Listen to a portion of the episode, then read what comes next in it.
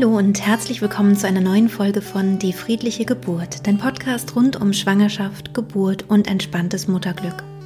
Mein Name ist Christine Graf, ich bin Mama von drei Kindern und ich bereite Frauen und Paare positiv auf ihre Geburten vor. Ja, vielleicht folgst du mir schon auf Instagram. Da äh, mache ich immer morgens um 10 Uhr eine Meditation. Also nicht ganz immer, nämlich Samstag, Sonntag mache ich äh, nichts. Aber in der Woche von Montags bis Freitags kannst du da gerne mit uns gemeinsam live meditieren. Ich freue mich sehr, wenn du mir da folgst und vielleicht auch dabei bist und dir diese kleine Auszeit am Morgen gönnst, um frisch und vital in den Tag zu starten. Heute in dieser Podcast-Folge widme ich mich einem äh, anderen Thema. Also es geht hier tatsächlich um die Mutterschaft, um die Elternschaft, nämlich um das etwas kontroverse Thema Impfen. Ich habe das schon ja seit längerer Zeit mir vorgenommen, über dieses Thema zu sprechen, und das tue ich jetzt auch. Bin sehr, sehr froh. Dr. Nicola Klün ist wieder an meiner Seite. Ich hatte in der Podcast-Folge 83 auch schon mal mit ihr gesprochen über die U1, die U2 ähm, und auch so ein bisschen Thema Impfen schon mal angerissen. Und ähm, heute werden wir aber etwas tiefer in dieses Thema einsteigen. Ich hatte im Vorfeld auf Instagram euch gebeten, eure Fragen ähm, oder Befürchtungen auch uns zu schicken, damit wir darüber in dem Podcast sprechen. Und das haben wir auch wirklich gemacht. Wir haben jede einzelne Frage aufgenommen und darüber gesprochen. Und ich hoffe, dass auch deine Frage ähm, jetzt so beantwortet ist oder wir deine Fragen oder deine Unsicherheiten ein bisschen aus der Welt schaffen können. Nicola hat übrigens auch einen ganz tollen Podcast begonnen, der auch sehr, sehr hörenswert ist. Und ja, wenn du da noch genaueres wissen möchtest, zum Beispiel zum Thema Masern, da hat sie gerade ein, kürzlich erst eine Folge aufgenommen, dann hör da auch sehr, sehr gerne rein. Dieses Interview ist etwas länger geworden. Ähm, wir haben 90 Minuten etwa miteinander gesprochen. Das liegt einfach daran, dass wir sehr in die Tiefe gegangen sind. Wenn dich bestimmte Themen interessieren und andere weniger, dann kannst du auch gerne mal bei YouTube gucken. Da habe ich nämlich Kapitelmarker gesetzt in der Infobox. Das heißt, da könntest du dann springen, je nachdem, welches äh, Thema dich besonders gerade interessiert, zum Beispiel Masern oder diese 3 plus 1 oder 2 plus 1 Impfung, dann könntest du einfach da hinspringen und dir genau da diesen Punkt raussuchen. Ansonsten glaube ich aber, dass das ganze Interview sehr, sehr interessant ist. Also ich fand es auf jeden Fall sehr interessant, als wir es aufgenommen haben. Ich habe auch selber noch ganz viel gelernt und ich hoffe, ähm, ja, dass, dass du auch ganz viel für dich mitnehmen kannst. Ich wünsche dir jetzt ganz viel Freude mit diesem Interview.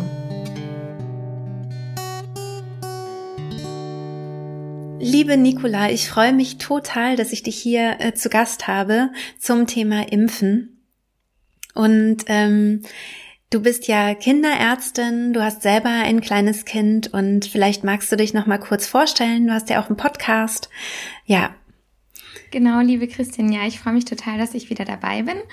Ähm, korrekterweise, ich bin Assistenzärztin in der Kindermedizin, also ich bin im letzten Weiterbildungsjahr ähm, und bin in der Weiterbildung zur Kinder- und Jugendpsychotherapeutin. Also ich bin sowohl ärztlich tätig als auch kinderpsychotherapeutisch und momentan bin ich aber noch in Elternzeit. Ich habe einen kleinen Sohn, acht Monate alt und ähm, genau, jetzt in der Elternzeit habe ich angefangen, einen Blog über Kindermedizin zu schreiben und auch einen Podcast zu machen unter Kinderleib und Seele und ähm, so sind wir dann in Kontakt geblieben und auch, weil ich schon mal bei dir ähm, im Podcast gewesen bin und auch, weil ich mich auf meine Geburt mit deiner Methode vorbereitet habe.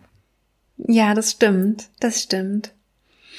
Ja, ähm, Nicola, wir haben ganz, ganz viele Fragen zugeschickt bekommen im Vorfeld, weil wir auch gefragt hatten in unseren Portalen, ähm, welche Fragen zum Thema Impfen denn bestehen. Und ähm, das ist ja ein bisschen ein heikles Thema. Ich glaube, wir beide hoffen sehr, dass wir da einen guten Ton finden, dass wir auch beruhigen können, dass wir ähm, ja da einfach auch gut aufklären können. Und ich würde jetzt einfach mal mit der ersten Frage ähm, loslegen, nämlich warum sollte man überhaupt impfen? Also, dass wir mal erstmal so die groben Fragen klären. Ja, das Impfen an sich hat zwei Aspekte. Zum einen sollte man impfen, um sich oder den Körper des Kindes vor gewissen Infektionskrankheiten zu schützen. Das erleben wir jetzt ja auch gerade in der Zeit mit dem Coronavirus. was, ähm, wie bedrohlich so ein Virus werden kann und wie schützend eine Impfung auch für die einzelne Person sein kann. Und ähm, zum anderen hat Impfen einen sozialen Aspekt. Also wir impfen nicht nur, um uns selber vor einer Infektion zu schützen, sondern wir impfen auch, um ähm, eine ähm, sogenannte Herdenimmunität in der Bevölkerung herzustellen. Ja, da wäre ich auch schon gleich bei der bei der nächsten Frage eigentlich gewesen, nämlich was ist Herdenschutz ähm, und was ist auch die Durchimpfungsrate? Vielleicht kannst du darauf noch mal eingehen. Genau. Also Herdenschutz bedeutet, ähm, dass möglichst ähm, eine hohe Prozentzahl in der Bevölkerung geimpft ist, um ähm, eine Immunität gegen ein Virus zu erreichen. Es ist so, dass sich ein Virus ab einer gewissen Prozentzahl der Immunität in der Bevölkerung ähm, irgendwann so wenig stark verbreiten kann, dass ein Virus sogar ausgerottet werden kann. Ähm, dazu brauchen wir aber relativ viele Menschen, die immun sind. Jetzt bei dem neuartigen Coronavirus schätzt man, dass das ungefähr so 70 Prozent sind. Bei anderen Viren müssen das fast zu 95 Prozent der Bevölkerung sein, die eine Immunität gegen ein Virus brauchen, ähm, um die Ausbreitung ähm, zu verhindern. Und dieser Herdenimmunität, die Herdenimmunität wird auch manchmal als Herdenschutz bezeichnet, weil wir ähm, durch, diesen, durch die Immunität von einer großen Prozentzahl in der Bevölkerung all diejenigen auch ähm, schützen können, die eben nicht geimpft sind. Also zum Beispiel kleine Babys ähm, können nicht sofort geimpft werden oder auch Schwangere können nicht uneingeschränkt geimpft werden oder manche ältere Menschen oder Menschen mit Immunerkrankungen, Menschen, die Chemotherapie machen, Menschen, die eine Strahlentherapie machen, die Autoimmunprobleme haben. Also es gibt einfach einen gewisser Prozentsatz in der Bevölkerung, der nicht geimpft werden kann. Und auch um diesen zu schützen, ist es wichtig, dass ähm, die gesunden Menschen, die eben geimpft werden können, einen Herdenschutz für diese nicht geimpften Menschen ausüben. Ja, ja, das ist eben auch immer ganz, ganz wichtig, finde ich, zu betonen, dass es eben nicht nur eine individuelle Entscheidung ist für die einzelne Familie, sondern dass wir damit eben auch ähm, eine Auswirkung für die für den Rest der Bevölkerung halt durchaus ähm, haben oder vielleicht auch ein Risiko darstellen könnten, wenn unser ähm, Kind, was vielleicht sehr immunstark ist, ähm, vielleicht mit einer Krankheit gut umgehen kann, ähm, heißt das noch lange nicht, dass es eben bei den Nachbarn oder ähm, Kindern im Kindergarten oder so, die vielleicht eine Immunschwäche haben, genauso ist. Ne? Genau, ähm, und das ist auch wichtig zu betonen, finde ich, bei dem Thema. Es ist nicht eine individuelle Entscheidung nur, sondern es ist eben auch eine soziale Entscheidung. Und ich finde, das ist ganz wichtig, wenn man über eine Impfentscheidung nachdenkt. Natürlich möchte man über sein eigenes Kind nachdenken, aber man sollte auch diesen ganzen sozialen Aspekt mit ins Kalkül zählen und daran denken, dass wir eben auch eine Verantwortung haben gegenüber den Menschen, die nicht geimpft werden können. Vielen Dank. Was bedeutet denn Nestschutz, dass wir den Begriff auch nochmal klären? Mhm. Ich habe ja gerade schon erwähnt, dass die ähm, Babys nicht alle gleich geimpft werden können. Das liegt einfach daran, dass das ähm, Immunsystem sich erst im Laufe des Lebens langsam entwickelt. Die Natur hat sich da aber was ganz Kluges überlegt. Und zwar kriegt das Baby von der Mama den sogenannten Nestschutz mit. Ähm, das ist also ein Schutz gegenüber gewissen Erkrankungen. Ähm, die das Baby quasi im Bauch schon über die Blutkreisläufe und den Austausch der Blutkreisläufe über die Mutter erhält.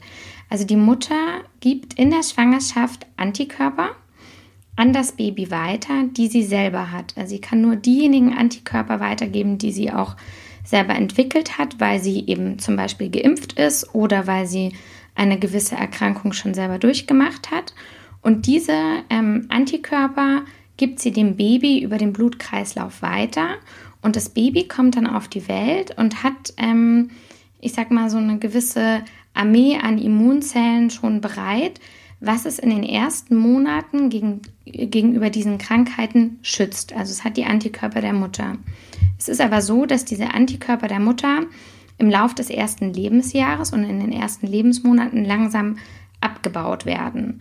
Ähm, die halten also nicht für immer und deswegen treten dann auch die Impfungen ähm, auf den Plan. Wir impfen die Babys in der Regel so, wie wir wissen, dass auch die Antikörper abgebaut werden, ähm, die das Baby durch den Nestschutz hat und versuchen dann quasi diese Lücke zwischen Nestschutz ähm, und Impfung durch die durch frühzeitige Impfungen zu schließen und so dem Baby dann quasi einen dauerhaften Schutz zu geben. Ja, das war ja auch eine Frage, die ganz häufig ähm, kam, also die häufig gestellt wurde. Warum wird denn so früh geimpft? Sollte man nicht lieber das erste Lebensjahr abwarten? Und da, das hast du jetzt quasi schon beantwortet, ne? Warum genau eben die Kinder zu dem Zeitpunkt dann eben auch schon früh gegen gewisse Krankheiten geimpft werden? Genau. Ähm, der Nestschutz hält ähm, je nach Antikörper unterschiedlich lang. Also zum Beispiel gegen Masern hält der so sechs Monate, aber gegen andere, andere Erkrankungen hält der viel kürzer. Und gegen manche Erkrankungen gibt es tatsächlich gar keinen Nestschutz.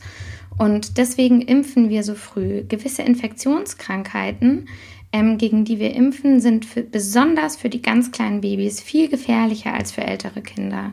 Und deswegen ist es wichtig, ein Kind so früh zu impfen. Das kommt einem natürlich intuitiv nicht so vor. Man hat da sein kleines, perfektes Baby und ähm, geht zum Arzt und lässt es impfen. Und ich kann mittlerweile auch noch viel mehr verstehen, wie komisch sich das anfühlt und dass man natürlich am liebsten erstmal warten würde, bis das Baby größer ist. Aber tatsächlich tut man dem Kind damit keinen Gefallen, weil gerade die kleinen Kinder haben noch nicht ein so reifes Immunsystem, dass sie gut mit allen Erkrankungen umgehen und haben eine viel höhere Komplikationsrate auch, wenn sie eine gewisse Infektionskrankheit bekommen. Und genau deswegen ist es so wichtig, die Kinder ähm, eben früh zu impfen. Und der Zeitpunkt, in dem die Impfungen empfohlen werden, ist auch genau so, ähm, dass das kindliche Immunsystem eben gut damit umgehen kann. Sonst würde man das nicht tun. Und das ist sehr, sehr gut untersucht auch. Super. Vielen, vielen Dank. Es gibt ja oft so eine Sorge vor Nebenwirkungen, also dass die, dass die Ärzte vielleicht nicht richtig aufklären über Nebenwirkungen. Es gibt ja auch Bücher, die teilweise von Ärzten geschrieben sind, die dann eben sehr impfkritisch sind. Zum Beispiel der ähm, Martin Hirte ist ja so ein, ein großer äh, Verfasser solcher, solcher impfkritischen Bücher, wie zum Beispiel Impfen pro und contra, was so ein bisschen das Gefühl macht, da ist eine, ein neutraler Arzt, der eben wirklich pro und contra aufzählt. Ähm, und aber dass die meisten anderen Ärzte quasi nicht so richtig über die Nebenwirkungen aufklären. Wie siehst du das denn? Ähm, ja, das ist mir ein großes Anliegen und ich glaube, da sprichst du auch einen großen ähm, Punkt an, weswegen viele Eltern so verunsichert sind. Ähm, es gibt tatsächlich ähm, wenige, aber es gibt impfkritische Ärzte, es gibt ähm, Impfkritiker, die große Websites im Internet betreiben und es gibt Bücher, die das Impfen sehr kritisch beleuchten.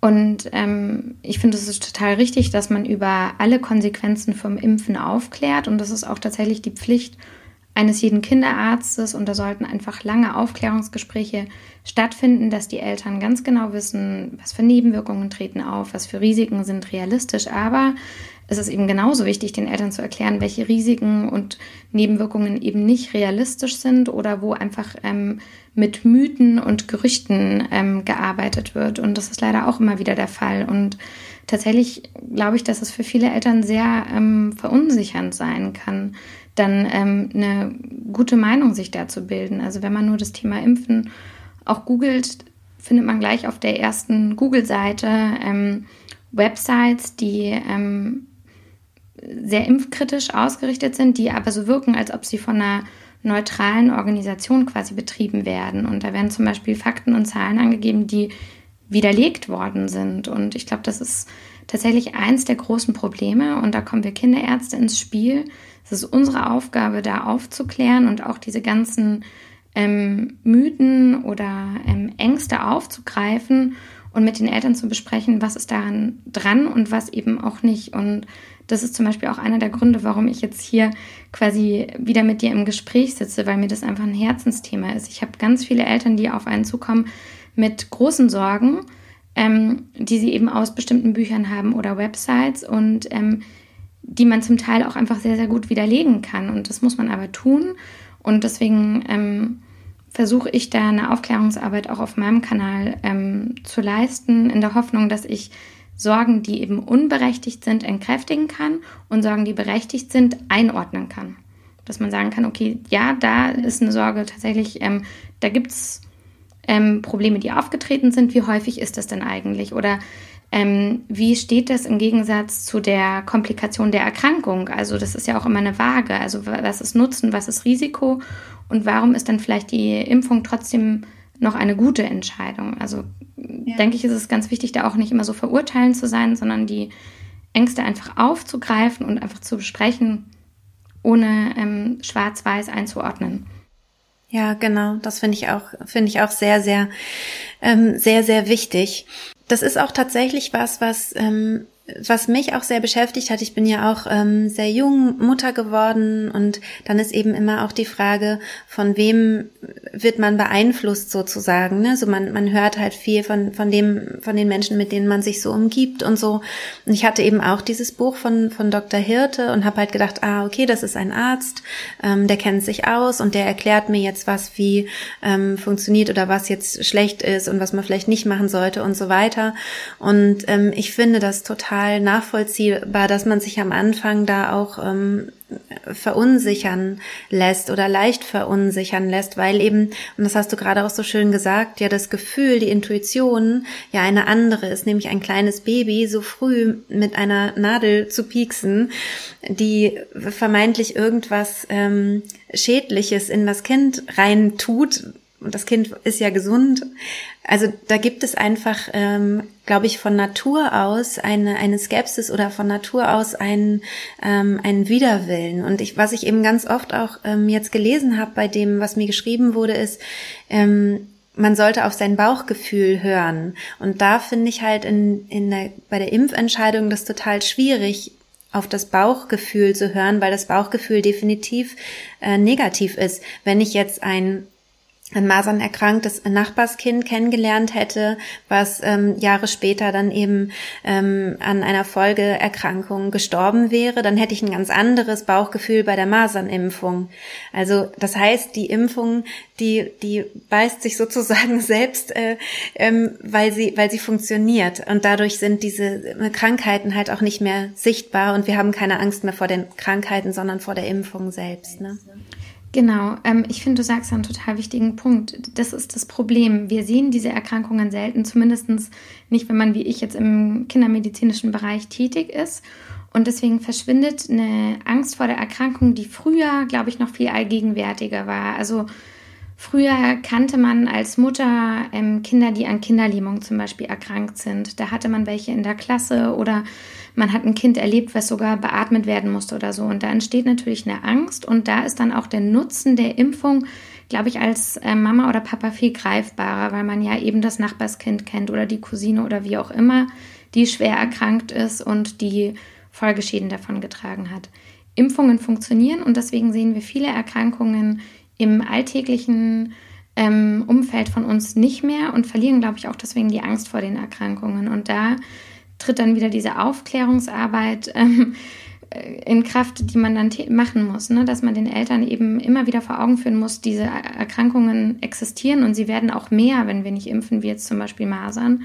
Und sie haben ja. eben diese Folgeschäden. Und jetzt, ich glaube, mit Corona ähm, merkt man so ein bisschen, was so eine Impfung eigentlich ähm, bedeuten kann. Oder man sehnt sich jetzt eine Impfung herbei und wünscht sich irgendwie eine Lösung für dieses Problem, das wir momentan haben. Und glaube ich, jetzt das erste Mal denkt man wieder so ein bisschen dran, wofür sind Impfungen eigentlich gut, weil wir viel von dem halt auch nicht mehr so oft erleben, Gott sei Dank hier in Deutschland, ja. Wir waren ja gerade so ein bisschen bei den, bei den Nebenwirkungen auch, ähm, also warum da nicht richtig aufgeklärt wird und es äh, hält sich ja auch immer diese, ähm, ja dieses Gerücht, dass ähm, Impfungen Autismus auslösen könnten. Ähm, da gab es ja mal eine eine gefälschte Studie. Vielleicht magst du dazu noch was sagen. Also erstmal ähm, ist wieder da, finde ich, die Verantwortung von den Kinderärzten ganz groß. Also ich fand es auch erschreckend, dass du wieder ganz viele Nachrichten bekommen hast, dass nicht richtig aufgeklärt wird das ist natürlich Aufgabe der Kinderärzte. Die müssen die Nebenwirkungen aufklären und ein guter Kinderarzt tut es auch und nimmt sich auch die Zeit, all diese Sorgen zu beantworten. Jetzt, wo das nicht passiert, versuche ich jetzt mal ein bisschen reinzugrätschen oder wir mit diesem Gespräch. Ähm, es gab eine Studie ähm, in den USA von einem Herrn Wakefield, wie du das eben gesagt hast, der einen Zusammenhang hergestellt hat zwischen ähm, Impfungen und Autismus. Und das wurde auch groß veröffentlicht, also in einer guten medizinischen ähm, Zeitschrift und ähm, hat natürlich eine riesen Impfpanik ausgelöst und die Eltern wollten ihre Kinder deswegen verständlicherweise natürlich nicht mehr impfen lassen. Es hat sich herausgestellt, dass dieser Herr Wakefield damals ähm, finanziert war in seiner Studie von Anwälten, von Eltern, die Kinder hatten mit Autismus und dass diese Zahlen in, diesen, in der Studie nicht gestimmt haben und dass die Studie eben also von, von einer Interessengemeinschaft, sage ich mal, finanziert worden ist. Die Studie ist mehrfachst widerlegt worden. Der Herr Wakefield musste ins Berufsverbot gehen und ähm, wurde bestraft für diese gefälschte Studie. Nichtsdestotrotz hält sich dieses Gerücht, wie auch ganz viele andere Gerüchte ähm, rund ums Thema Impfen, total hartnäckig. Also ich bin jetzt auch wieder vor unserem Gespräch, habe ich mal so ein bisschen provokativ, sage ich mal, gegoogelt und es sind also wirklich viele Gerüchte im Umlauf, an denen tatsächlich auch gar nichts dran ist. Also Impfungen löst kein Diabetes aus, Impfungen löst kein Autismus aus, ähm, Impfungen macht nicht Krebs oder ähnliches. Also da sind leider ähm, verwirrende Tatsachen und zum Teil auf Websites so angeführt, glaube ich, dass man da als Eltern ähm, in die Irre geführt wird. Da würde ich dann immer empfehlen, wirklich auch auf ähm, Seiten zu gehen, die sich differenziert mit diesen Gerüchten auseinandersetzen. Also jetzt zum Beispiel wie die Seite des Robert Koch Instituts oder des Paul Ehrlich Instituts, die ähm, ganz genau erklären, warum da auch nichts dran ist. Ähm, und jetzt hier nochmal, also Autismus wird nicht durch Impfungen begünstigt. Wir wissen tatsächlich nicht genau, ähm, woher Autismus kommt. Und das ist vielleicht auch einer der Gründe, warum sich das so hartnäckig hält, weil wir natürlich, das ist eine große Angst, es gibt autistische Kinder, wir wissen nicht, woher das kommt. Und man möchte natürlich da irgendwie eine Antwort auf dieses Problem haben. Und noch dazu kommt, dass Kinder ähm, in, also viele Impfungen entstehen, werden gemacht, wenn Kinder zwei, drei, vier Jahre alt sind und in so einem jungen Alter. Und in diesem Alter entwickeln sich auch Erkrankungen, also wie zum Beispiel Autismus oder Entwicklungsrückstände oder ähnliches. Und man sucht natürlich nach Erklärungen und da ist dann immer der zeitliche Zusammenhang zu einer Impfung da, weil wir eben in einem jungen Alter impfen und im jungen Alter sich verschiedene Krankheiten halt auch manifestieren. Hm, ja, ja. Könntest du noch mal was dazu sagen, was denn wirklich die ähm, erwiesenen Nebenwirkungen sind? Ja, natürlich total gerne. Also Impfungen machen Nebenwirkungen und das ist tatsächlich eines der ähm, bestuntersuchtsten Dinge in der Medizin, weil eben ja sehr, sehr viele Menschen schon geimpft worden sind.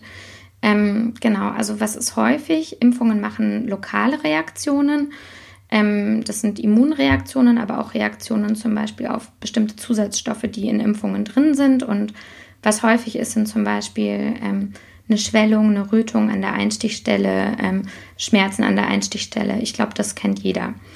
Ähm, was auch häufig ist, vor allem bei Kindern, weil das kindliche Immunsystem so funktioniert, ist Fieber. Also Fieber kommt häufig vor nach Impfungen ähm, nach Totimpfstoffen in einem kürzeren Zeitraum, nach Lebendimpfstoffen, das unterscheidet man, kann es auch noch zehn Tage nach der Impfung Fieber auftreten. Was auch vorkommen kann, ich glaube, da will ich jetzt eine der gefürchtesten Nebenwirkungen ansprechen, sind Fieberkrämpfe. Also manche Impfungen, wie zum Beispiel die Masern-Mumps-Rötel-Impfung, führt zu einer erhöhten Wahrscheinlichkeit von Fieberkrämpfen. Ähm, das ist, glaube ich, bei Masern-Mumps-Rötel-Virus drei- bis fünffach erhöht. Also ist schon höher. Und das ist natürlich was, was die Eltern total erschreckt. Also ein Fieberkrampf ist ein ähm, Ereignis, was als Mama oder Papa ein wirklich erschreckendes Ereignis ist. Aus kindermedizinischer Sicht ist es ähm, ein nicht so erschreckendes Ereignis. Also ein Fieberkrampf ist tatsächlich, so fürchterlich er aussieht, harmlos. Auch wenn das vom Bild, das verstehe ich, man das nicht mit harmlos assoziiert, aber es ist was, was keine Folgeschäden macht, ähm, wo die Kinder keine Komplikationen haben, aber es ist natürlich für die Eltern erschreckend. Und sowas können Impfungen schon machen. Und dann gibt es ähm, Nebenwirkungen oder ähm, sehr, sehr, sehr seltene Nebenwirkungen, die auch untersucht sind. Die sind in so einem kleinen Promillebereich, dass sie ähm, vielleicht auch nicht immer aufgeklärt werden. Also es kann in super, super seltenen Einzelfällen mal zu Nervenschäden kommen oder zu einem Abfall der Blutplättchen. Und sowas sollte natürlich aufgeklärt werden, auch wenn es sehr, sehr, sehr selten ist. Ähm, von was für Zahlen sprechen wir da? Also oder ungefähr? Letztendlich sind das meistens Einzelfälle, die da untersucht sind. Also wir haben ja Millionen von ähm, Impfdosen, die jedes Jahr in Deutschland verabreicht werden. Und in Einzelfällen, also das sind einzelne Kinder, die jedes Jahr untersucht werden, konnte man feststellen, dass ähm, dass ein Zusammenhang zwischen einer meinetwegen einem Nervenschaden und einer Impfung nicht eindeutig zu widerlegen ist. Und wenn wir es nicht eindeutig widerlegen können, dann muss man auch sagen, das kann von der Impfung verursacht werden ähm, oder es ist einfach im Bereich des Möglichen. Ja, wenn man jetzt das aber vergleicht mit den Komplikationen, die die Erkrankung ähm, verursacht, gegen die wir impfen, sind wir da wieder bei dieser Waage, also Nutzen und Risiko. Es ist, ähm, deswegen wird die Impfung dann auch empfohlen, ähm, weil eine ähm, Erkrankung ein viel höheres Komplikationsrisiko aufweist als die Impfung selber. Früher war das tatsächlich ähm, noch anders, da gab es auch Langzeitfolgen von Impfungen, das haben wir heute nicht mehr. Also zum Beispiel, früher hat man gegen Pocken und auch gegen Polio und auch gegen Tuberkulose Langzeitfolgen gesehen auch wieder in einem sehr, sehr kleinen Promillebereich. Ähm, diese Impfungen sind heute, wenn, also Pocken impfen wir nicht mehr und Polio- und Tuberkulose-Impfungen sind heute viel sicherere Impfungen. Also die machen diese Langzeitwirkungen, Langzeitnebenwirkungen nicht mehr. Zum Beispiel hat damals die Polio-Impfung in einer sehr, sehr kleinen Anzahl zu der Polio selber geführt. Was natürlich ah, okay. was ist. Mh, zu der Erkrankung selber. Sowas gibt es heute nicht mehr. Also vor sowas muss man keine Angst mehr haben. Mhm. Ähm, eine Frau hat mich gefragt, und es passt jetzt gerade ganz gut rein, ähm, wie kann ich denn mit der Angst vor Langzeitwirkungen oder Langzeitschäden, ähm, besser gesagt, umgehen, gut umgehen? Das ist wahrscheinlich auch die Aufklärung, ne? Wirklich. Ja.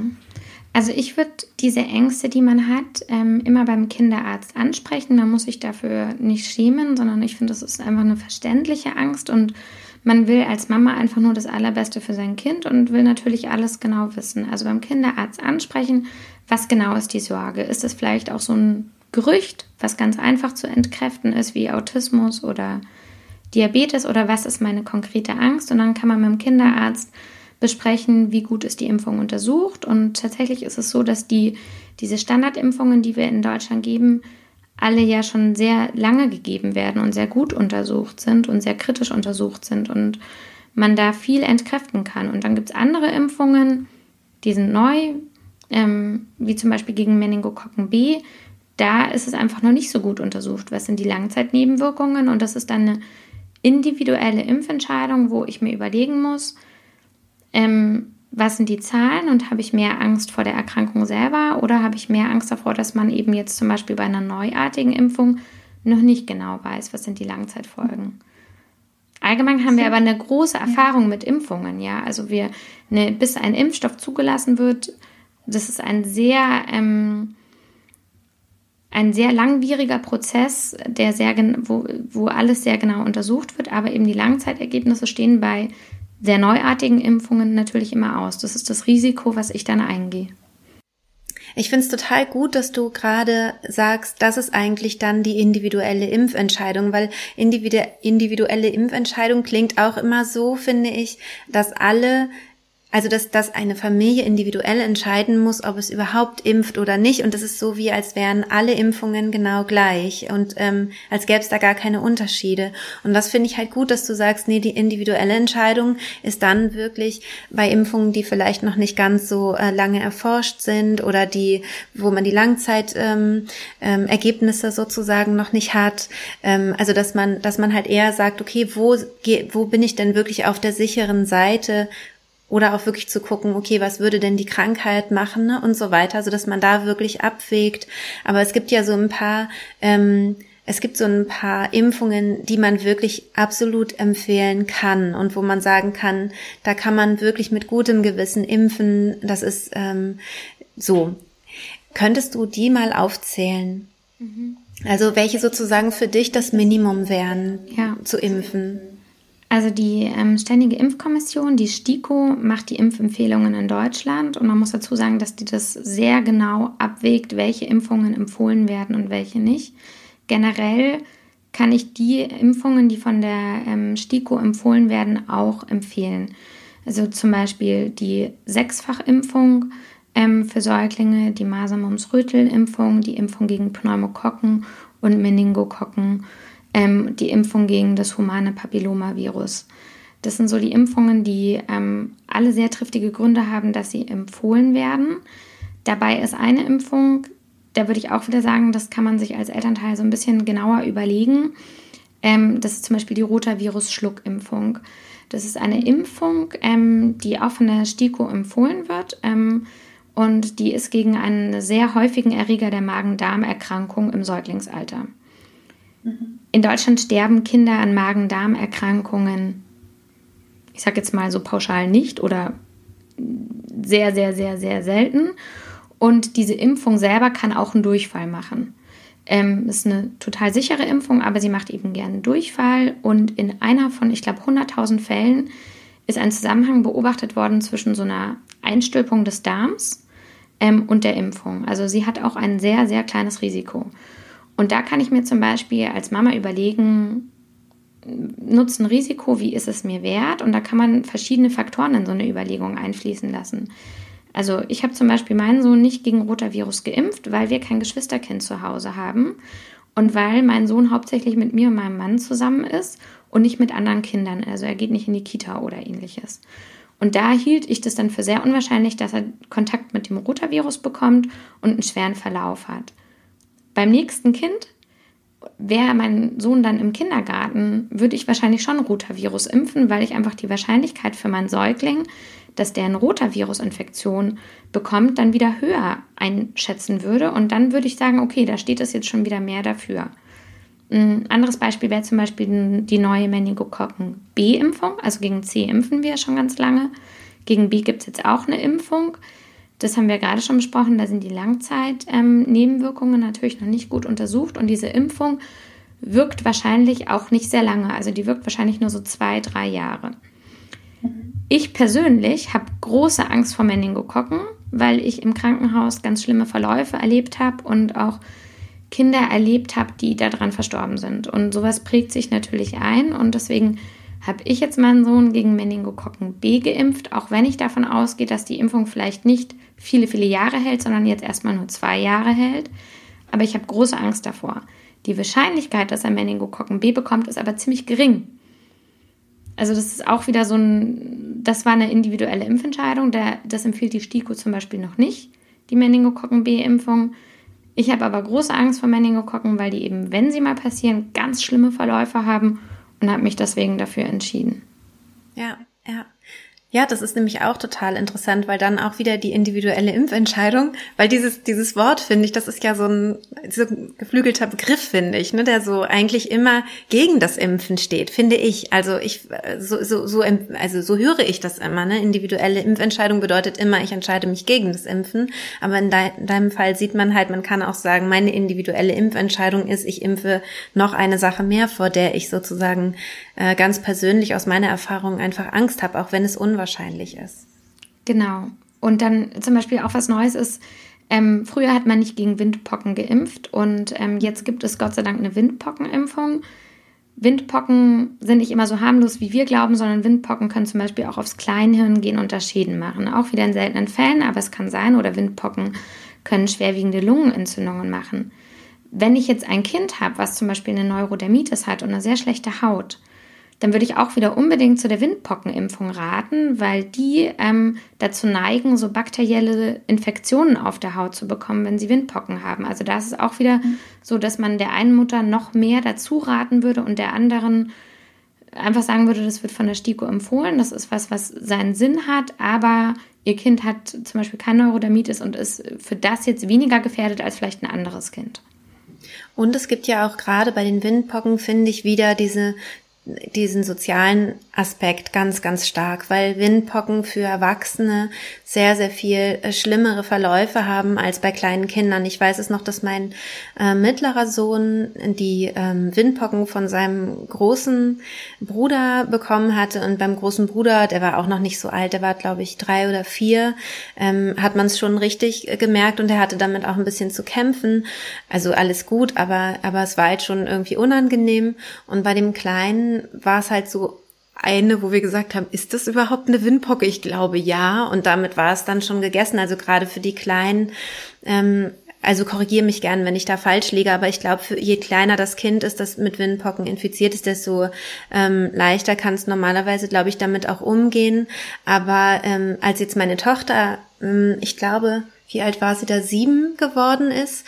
Und da gab's Windpockenfall in der, in der Schule. Da habe ich sie impfen lassen, weil ich gedacht habe, oh nee, das bei dem Vierjährigen war es schon, oder drei- oder Vierjährigen war es schon ganz schön krass.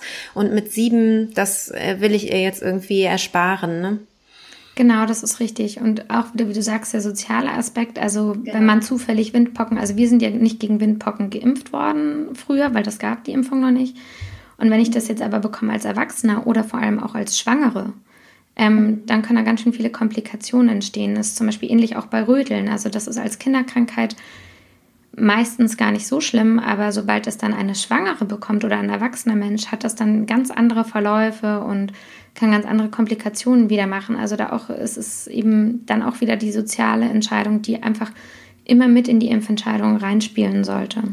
Ja, ja. Genau, und die Röteln sind ja beim Masern-Mumps-Röteln äh, mit dabei, ne? Genau, genau die genau. sind mit dabei. Die kann man gar nicht einzeln impfen. Mhm. Also alle Impfungen, die du jetzt gerade so schnell genannt hattest, die die STIKO empfiehlt, die du auch empfehlen würdest, die werde ich natürlich in die Shownotes packen, beziehungsweise auch in die Infobox, damit man das dann eben nochmal nachschauen kann, welche das sind. Ähm, es kam hier die Frage auch ähm, auf mich zu, wie ist es mit der Sechsfachimpfung? Das kommt mir so viel vor, so viele unterschiedliche Krankheiten, die da geimpft werden. Ist das nicht für das Kind eine totale Belastung?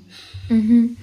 Den Gedanken verstehe ich total gut. Ähm, den kann man aber, da kann man auch eine Sorge eigentlich total gut nehmen. Ähm, die Impfforschung ist mittlerweile so weit, dass auch die Sechsfachimpfung aus ganz wenig Antigenen besteht, also viel weniger als früher. Und deswegen kann man das auch so gut kombinieren. Also früher bestand ein Impfstoff aus ähm, einer viel größeren Anzahl an Antigenen und war deswegen quasi für den Körper auch eine größere Herausforderung. Ähm, eine größere Herausforderung für das Immunsystem. Was ist denn ein Antigen? Wir geben dem Körper quasi abgeschwächte ähm, Viren, abgewandelte Viren, kleine Teile von Viren. Ähm, das nennt man Antigen, also was Fremdes vom Körper, um eine Immunantwort, also Antikörper gegen das Antigen in so einem Schlüssel-Schloss-Prinzip produzieren zu lassen. Früher war das so, dass in einem Impfstoff eine äh, große Anzahl an Antigenen, also sage ich jetzt mal an fremdem Material für den Körper ähm, drin war und ähm, dann vielleicht auch schon eine einzelne Spritze für den Körper herausfordernd genug war oder für das Immunsystem erstmal gereicht hat. Mittlerweile ist es so, dass wir die Anzahl der Antigene, also dieser kleinen Anteile, die für den Körper fremd sind und auf die unser Immunsystem reagieren soll, die sind so ähm, reduziert, dass auch eine Sechsfachimpfung eigentlich nur noch eine im Vergleich zu früher eine sehr geringe Anzahl an Antigenen hat und dass der Körper wunderbar bewältigen kann. Also es ist kein Problem. Im Gegenteil, es hat viele Vorteile. Wir ersparen den Kindern ähm, diverse Gänge zu den Kinderärzten und vor allem auch diverse Spritzen und Piekse und ähm, machen so diese Traumata, die da vielleicht auch verursacht werden können bei ähm, manchen Kindern, wenigstens so gering wie möglich, weil ich will das nicht schön reden, ein Kind impfen zu lassen, kann ich jetzt auch nochmal bestätigen als Mama. Schrecklich, ich hasse es, ich finde es jedes Mal ähm, auch als, als ähm, Ärztin eine fürchterliche Situation und deswegen sagen wir so wenig wie möglich und dann ist es wunderbar, wenn man so viele ähm, Impfstoffe kombinieren kann, um dem Kind eben statt, ähm, ich glaube, wenn man das jetzt einzeln geben würde, 40 Spritzen im Leben nur 10 Spritzen zu geben oder so. Also man reduziert es einfach.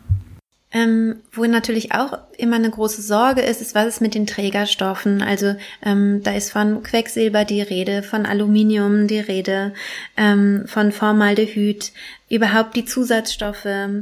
Ähm, in welcher Menge sind, sind diese Zusatzstoffe überhaupt erhalten oder enthalten in Impfstoffen und wie viel nehmen wir vielleicht auch im Vergleich über unsere Ernährung auf? Solche Fragen haben mich auch erreicht.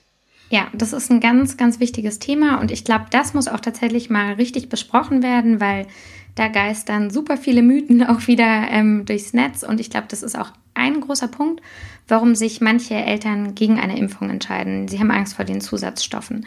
Deswegen glaube ich, ist es gut, wenn wir das mal aufgreifen. Ähm, also die erste, der erste Zusatzstoff, den du genannt hast, war, glaube ich, Quecksilber.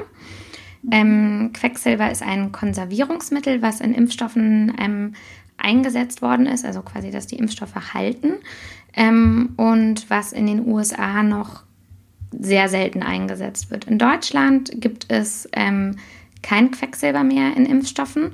Es war früher noch Quecksilber in ähm, zum Beispiel Influenza, also Grippeimpfstoffen. Und zwar eine bestimmte Art von Quecksilber. Das ist ähm, das sogenannte Ethylquecksilber im Vergleich zum, jetzt wird es kompliziert, Methylquecksilber. Methylquecksilber ist zum Beispiel in Fischen drin. Also das ist das, was ähm, bei uns im Körper auch schlechter abgebaut werden kann und akkumulieren kann. Das Ethylquecksilber, was in Impfstoffen ist, ist leichter abbaubar vom Körper und wird auch als Thiomersal bezeichnet. Das ist das gleiche. Also Ethylquecksilber ist Thiomersal und es war ein Konservierungsmittel in Impfstoffen. Es hat die Eltern so verunsichert oder auch ähm, die ähm, Bevölkerung in Deutschland, ähm, dass man beschlossen hat, Thiomersal aus den Impfstoffen rauszunehmen obwohl die Dosierung, wie wir sie hier in Deutschland hatten, ähm, gesundheitlich unbedenklich war und auch im Vergleich zu dem, was wir mit Nahrung und so weiter aufnehmen. Jetzt ist Deutschland, sind die Impfstoffe in Deutschland thiomersalfrei mit einer Ausnahme. Und das ist, wenn wir eine Grippe-Pandemie ähm, bekommen. Ähm, und gegen Grippe ganz viele Menschen impfen, dann wird es zum Teil werden ähm, Mehrfachspritzen entwickelt, um eben dann mehrere, also aus einer Spritze, die ich immer wieder rausziehe, ähm, mehrere Menschen impfen zu können. Und in solchen ähm, Mehrfach-Impfstoffen ähm, gegen die Grippe in einer Grippepandemie ähm, kann, können Spuren von Thiomersal enthalten sein, die für den Körper in dieser geringen Menge unbedenklich sind. Ähm, also jetzt ein bisschen kompliziert, aber ich hoffe, man konnte es verstehen. Ähm, ich glaube, der nächste Punkt ist Aluminium, was, ähm, was, viele, was vielen Sorgen macht, weil man ja irgendwie weiß, Aluminium kann die Nieren schäden oder Aluminium ähm, kann im Körper sich anreichern oder so. Und das ist auch nicht gut und das möchte ich vermeiden. Und ähm, wir versuchen ja auch, also viele von uns ein aluminiumarmes Leben zu führen. Aluminium ist in Impfstoffen drin ähm, ist auch in Deutschland in fast allen Impfstoffen drin, vor allem in Totimpfstoffen. Ähm, und das funktioniert als Impfverstärker. Also das Aluminium sorgt dafür, dass die, ähm, meine Immunantwort ähm, besser ausgelöst wird. Also dass meine Immunantwort so ist, dass ich ähm, das Virus irgendwann mal erfolgreich bekämpfen könnte. Wir brauchen das also quasi als Wirkverstärker. Die Konzentration in einem Impfstoff in Aluminium ist relativ gering. Die liegt bei 0,125 Milligramm pro Dosis. Und wenn ich das jetzt mal vergleiche mit dem, was der Durchschnittserwachsene an Aluminium am Tag aufnimmt, dann sind das ungefähr so 1,7 bis 13 Milligramm, also zehnfach erhöht. Okay. Ähm, also ist, wenn man das Aluminium einordnet von dem, was ich in der Nahrung jetzt oder über Kosmetika oder ähnliches aufnehme, ist es eine relativ geringe Dosis und vor allem wird sie intramuskulär gespritzt. Also da geistert auch manchmal sowas im Internet rum. Das ist ja dann im Blut. Ähm, nein, es ist nur zu einem sehr kleinen Teil im Blut, nämlich zu ungefähr 1% oder 2%. Von den 0,1 Genau. Genau, die 0,125 Milligramm. Und davon ist ungefähr ein Prozent im Blut. Also es ist wirklich ein sehr geringer Teil, wenn ich das jetzt mit, meinem, mit meiner allgemeinen Aluminiumexposition vergleiche. Ähm, weil ich das ja eine, eine Impfung nicht in die Vene spritze, sondern in den Muskel. Mhm. Aluminium kann aber in der Stelle, in der ich das einspritze, zu ähm, Lokalreaktionen führen. Das ist ja was Fremdes für den Körper und es kann da zum Beispiel zu so ähm, zu einer Schwellung kommen. Der Körper reagiert auf das Fremde. Oder ähm, es kann auch im schlimmsten Fall zu so kleinen Knötchen an der Haut kommen. Also das macht natürlich schon lokale Nebenwirkungen, aber die Angst vor dieser systemischen Nebenwirkung, dass Aluminium sich bei uns im Körper durch die Impfungen irgendwie ablagert an Nerven, Nieren oder ähnliches, ist unbegründet oder ist im Vergleich zu dem, was ich täglich aufnehme an Aluminium, ein, ein so kleiner Bruchteil, dass unser Körper sehr gut damit umgehen kann und dass wir ein Vielfaches entfernt sind von irgendeiner toxischen oder giftigen Dosis oder so.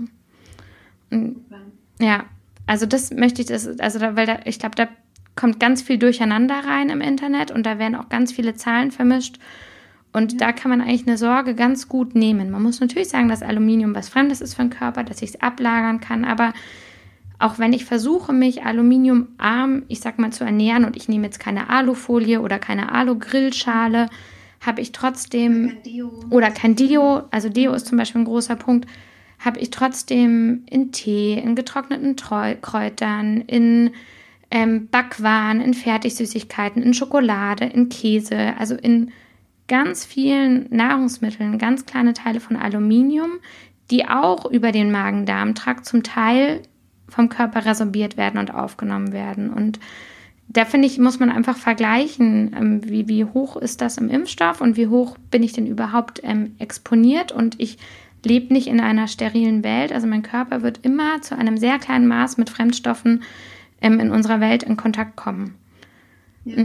Genau. Und ähm, dann hast du, glaube ich, noch das Formaldehyd ähm, erwähnt. Das ist mhm. ähm, letztendlich ist es auch eine körpereigene Substanz. Also das ist was, was in unserem Stoffwechsel eh anfällt. Es ist aber auch was, was in Impfstoffen drin ist und ähm, klingt dann, glaube ich, gleich wieder so chemisch und giftig und man denkt, Formaldehyd, was ist das denn?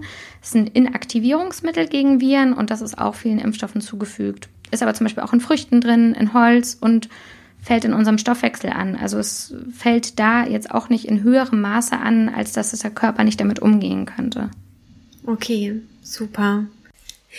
Also ich finde, ähm, dass du das total äh, toll erklärt hast, weil es auch tatsächlich eine Angst war, die ich früher hatte. Also ja. als, als junge Mama mich nie mit mit Impfungen und so auseinandergesetzt, habe ich gedacht, oh Gott, da ist da ist äh, Aluminium drin und ich versuche doch auf Aluminium zu verzichten. Jetzt spritze ich das dann da meinem Kind und da gab es dann auch total äh, auch falsche Zahlen. Also mhm. ähm, ich wurde auch konfrontiert mit ganz anderen Zahlen. Also dass das ähm, äh, ich habe dieses Gerücht aufgeschnappt. Ich weiß gar nicht, wo ich das gelesen oder gehört habe, dass eben der Aluminiumanteil um ein Vielfaches höher wäre als das, was ähm, als schädlich angesehen wäre und so. Also mhm. was ja einfach einfach gar nicht stimmt. Ja, ja.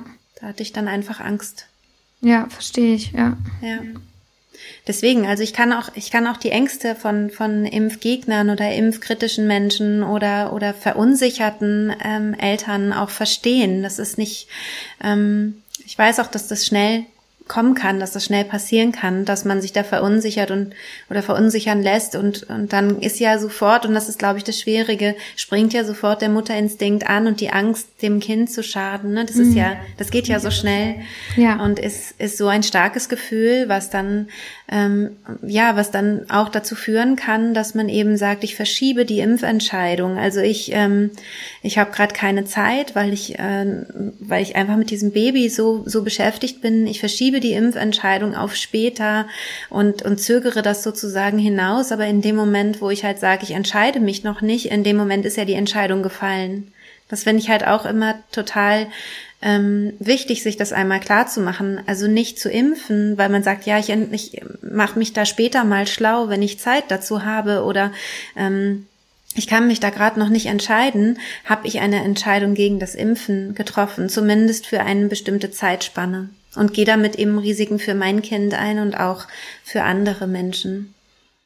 Genau, richtig. Deswegen, also wäre es einfach immer so wichtig, mit diesen Unsicherheiten zu einem hoffentlich guten Kinderarzt zu gehen und das zu besprechen um das eben einzuordnen. Ja, also was, was mir halt auffällt, gerade in Berlin, ähm, ist, dass die Kinderärzte oft gar nicht die Zeit haben, ne, sich diesen Fragen wirklich zu widmen. Deswegen finde ich es ja auch so schön, dass wir hier wirklich Zeit haben, dass wir hier wirklich uns diese, weiß ich nicht, wie lang es wird, vielleicht anderthalb Stunden oder so, Zeit nehmen, um wirklich ausführlich über diese ganzen Ängste zu sprechen. Ähm, diese Zeit hätte natürlich ein Kinderarzt auch einfach nicht. Ja, ja. Und ich, und ich habe auch mal mit einer Kinderärztin gesprochen, die gesagt hatte, na ja, ähm, das Problem ist, manchmal kommt man mit sehr radikalen Menschen in, in, in Kontakt, die dann so ähm, die einen so angreifen und, und dann ist man, wenn dann jemand mit einfach einer neutralen Frage kommt, dann kommt es manchmal ins falsche Ohr. Also dann reagiert man manchmal da ungehalten, weil man schon drei solcher Gespräche vorher genau. geführt hat und ja. denkt, jetzt geht das wieder los. Und ähm, weil hier kam auch die Frage, ähm, warum klären Kinderärzte nicht über Inhaltsstoffe und Nebenwirkungen auf? Also da lese ich auch so ein bisschen raus, Warum wird sich nicht genug Zeit genommen? Und ich glaube, da ähm, hilft es vielleicht auch, wenn man, wenn man sich das einmal so vorstellt, wie man sich fühlt, wenn man immer wieder das Gleiche erzählt und eben dann vielleicht auch ähm, ja mit mit äh, unfreundlichen ähm, Eltern zu tun hatte mhm. vorher, dann kann es sein, dass man da vielleicht auch einfach ungehalten ist oder Stress hat. Also ja, viele, leider. Ja. Ich glaube auch manche haben das Gefühl, sie können jetzt quasi nicht mehr bekehren. Es geht ja nicht mhm. darum, jemanden zu bekehren, sondern sie denken, okay, da hat jemand jetzt seine Meinung. Boah, bis ich mich da jetzt eine Stunde hingesetzt habe und versucht habe, alles zu widerlegen ähm, und draußen warten die ganzen kranken Patienten, dafür habe ich keine Zeit. Und ähm, wie du auch sagst, beim Impfen, das ist irgendwie so ein emotionales Thema für viele. Und da kommen dann durch Sorge, glaube ich, auch manchmal Aggressionen mit. Und vielleicht wollen sich da manche Kinderärzte auch ein bisschen vor schützen und blocken das dann ab, was schade ist, ne? Weil letztendlich geht es ja auch ja. um die Kinder. Ähm, hier kam noch mal die Frage, ähm, das hatten wir ganz zu Beginn schon mal besprochen, wie ist das mit dem, mit dem frühen Impfen? Da hattest du ja schon gesagt, warum diese bestimmten Zeitfenster eingehalten werden sollten. Es hat eben mit dem Nestschutz zu tun und so weiter. Und hier hatte eine Frau geschrieben, dass ihr Arzt aber empfiehlt, später zu impfen. Das ist natürlich was, was dann auch ähm, Eltern verunsichern kann. Also später zu impfen, als die STIKO empfiehlt, so, so habe ich das jetzt rausgelesen. Ja. Also allgemein muss, muss ich nochmal sagen, dass das natürlich schon sehr sinnvoll ist, so früh zu impfen, auch wenn sich das, glaube ich, ähm, für viele komisch anfühlt, wie wir, das, wie wir das vorhin schon besprochen haben, weil der Nestschutz relativ schnell nachlässt und auch gegen gewisse Krankheiten nicht da ist. Also gegen ähm, Keuchhusten ist fast gar kein Netz, Nestschutz zum Beispiel ähm, vorhanden. Und wenn ein sehr kleines Baby Keuchhusten bekommt, kann es daran sterben. Also es ist wirklich ernst zu nehmen. Und deswegen ist die Empfehlung der Impfung so früh. Ähm, ich verstehe, dass man als Mama ein komisches Gefühl hat. Und ich kann vielleicht einmal kurz auch von uns berichten. Ähm, ich hatte, mein Sohn war in den ersten Lebensmonaten ähm, so, dass er eine sehr starke Struktur gebraucht hat und ähm, eine sehr gute Regelmäßigkeit, ähm, um auf dieser Welt hier anzukommen. Also der war wirklich in diesem vierten Trimester und ich musste hinter Schlaf und allem und hinter diesem Rhythmus, ähm, ich musste sehr viel aufpassen und ich wollte ihm auf keinen Fall zu viel zumuten. Ähm, und deswegen habe ich zum Beispiel auch diese Impfung nicht im, in der achten Lebenswoche gemacht, aber halt dann in der zwölften. Also ich habe das tatsächlich vier Wochen nach hinten verschoben, weil ich zu dem Moment das Gefühl hatte, wenn ich meinen Sohn jetzt hier ähm, mit Fieber und einer Impfung aus seinem Rhythmus bringe, dann ähm, tue ich ihm damit vielleicht keinen Gefallen. War aber damals in der Situation, dass ich keine Geschwisterkinder hier hatte und quasi mit meinem Sohn nur zu Hause war. Also die Gefahr für ihn, sich irgendwo was zu holen, war wirklich sehr gering, weil ich war tatsächlich den ganzen Tag mit ihm hier zu Hause beschäftigt das ist eine Situation, die ist oft nicht der Fall. Also oft sind Geschwisterkinder da, es gehen Großeltern ein und aus, Tanten, Onkeln, Freunde, wie auch immer. Und da ist einfach der Schutz des Neugeborenen wichtiger im Endeffekt. Und deswegen würde ich diese frühe Impfung, so wie die STIKO das empfiehlt, allen ans Herz legen. Ja. Wir kommen jetzt ein bisschen zu den, zu den spezielleren Fragen, die mir gestellt wurden. Ähm, und das ist zum Beispiel Keuchhusten in der Schwangerschaft im dritten Trimester gemäß aktueller STIKO-Empfehlung. Impfen, ja oder nein? Gibt es bei Impfung in der Schwangerschaft einen Nestschutz? Muss man dann vierfach impfen? Also das ist eine relativ neue Empfehlung. Was sagst du dazu? Mhm. Ähm, man hat festgestellt, man hat ähm, Kinder untersucht, die ähm, noch nicht geimpft waren in den ersten Lebenswochen und hat gesehen, dass die bedauerlicherweise ähm, keinen Nestschutz für Keuchhusten haben oder nur zu einem geringeren Anteil, als man sich das eigentlich wünschen würde. Keuchhusten ähm, ist besonders für die ganz kleinen Babys sehr gefährlich. Für uns Erwachsene ist das nicht mehr so ein großes Problem. Ein sehr kleines Baby kann aber einem Keuchhusten, das bekommt Atemstillstände, das kriegt eine Sauerstoffunterversorgung. Die müssen meistens in der Klinik behandelt werden und im schlimmsten Fall können sie daran sterben. Also es ist eine total ernstzunehmende Erkrankung für die kleinen Säuglinge und deswegen hat man sich überlegt, was kann man machen, um den Säuglingen diese Lücke zwischen ähm, äh, im Bauch und quasi der ersten Impfung zu überbrücken. Und da hat man festgestellt, wenn man die Mütter im letzten Schwangerschaftsdrittel impfen lässt, dann produzieren die Antikörper und geben die den Babys so weiter, dass sie zumindest bis zur ersten Impfung gut halten. Und deswegen empfiehlt man, also es sind einfach, das ist einfach ständig in Evaluation sowas. Es gibt neue Untersuchungen, neue Studien und da hat man eben gesehen, hier macht es Sinn, tatsächlich in der Schwangerschaft ähm, die Mama zu impfen, um ähm, einen Nestschutz für das Baby mitzugeben und zwar in jeder neuen Schwangerschaft wieder. Ähm, ah, also nicht okay. nur einmal, sondern immer, wenn die Mama schwanger, schwanger ist, sollte sie sich im letzten Drittel der Schwangerschaft jetzt gegen Keuchhusten impfen lassen. Okay. Wenn Gefahr für eine Frühgeburtlichkeit besteht, sogar schon im zweiten Schwangerschaftsdrittel. Okay. Um diesem Kind einen Nestschutz mitzugeben und das Kind ist, hat dann quasi eine kleine Überbrückung bis zur ersten Impfung und soll aber dann danach genauso weiter geimpft werden wie bis jetzt. Ja, ja. Ähm, dann kommen wir zur nächsten Frage. Das ist die Immunisierung durch die Mutter. Kann Immunität auf Ungeborene übertragen werden? Also generell. Mhm. Ähm, also gegen viele Infektionskrankheiten, die wir durchmachen oder gegen die wir geimpft sind, entwickeln wir Antikörper. Und die sind, ähm, das nennt man plazentagängig. Also die wandern quasi durch die Schranke in der Plazenta zu dem Baby hin und so wird eine Immunität erstmal übertragen. Diese Antikörper werden aber im Lauf des, der ersten Lebensmonate abgebaut. Also wir können eine Immunität nicht für immer übertragen, sondern es ist eine sogenannte Leihimmunität, die nach einer gewissen Zeit dann auch nicht mehr da ist. Das ist ja auch spannend. Und der Nestschutz, der hat auch damit zu tun, aber hat auch mit dem Stillen zu tun, ne? Genau. Kann man ähm, durch das Stillen den, Netz, den diesen Netzschutz, Nestschutz oder diese Leihimmunität sozusagen verlängern? Geht das? Das war auch eine Frage. Ähm, ja, das ist auch eine spannende Frage. Also man kann diese Leihimmunität, die ähm, Höhe der Antikörper, die die Kinder quasi bekommen, im Bauch nicht verlängern. Aber man kann das Kind ähm, ganz positiv unterstützen. Im Stillen ähm, übertragen wir eine andere Art von Antikörper, die heißen IgA-Antikörper. Das ist einfach eine andere Art von Antikörper, die zum Beispiel das Kind sehr gut gegen Atemwegsinfekte oder auch gegen Magen-Darm-Infekte schützen kann. Wir verlängern also jetzt nicht die, ähm, ich sag's mal, die Leihimmunität gegen Masern, aber wir geben dem Kind einen noch umfassenderen Schutz, weil wir zum Beispiel die Häufigkeit gegen andere Krankheiten, äh, die Immunität gegen andere Krankheiten erhöhen. Jetzt nicht gegen die typischen Infektionserkrankungen, aber Atemwegsinfekte, Magen-Darm-Infekte und so weiter sind gestillte Kinder weniger häufig betroffen als nicht gestillte Kinder. Ähm, also unbedingt.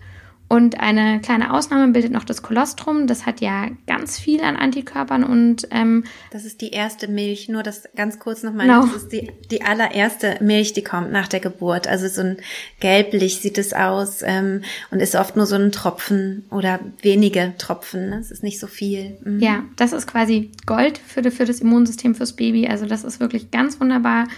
Und das ähm, boostet quasi das Immunsystem von dem Baby nochmal. Also das hat einen sage ich jetzt mal, umfassenderen Effekt als dann noch das Stillen. Also es ist tatsächlich mit das Wichtigste, was wir tun können für das Baby.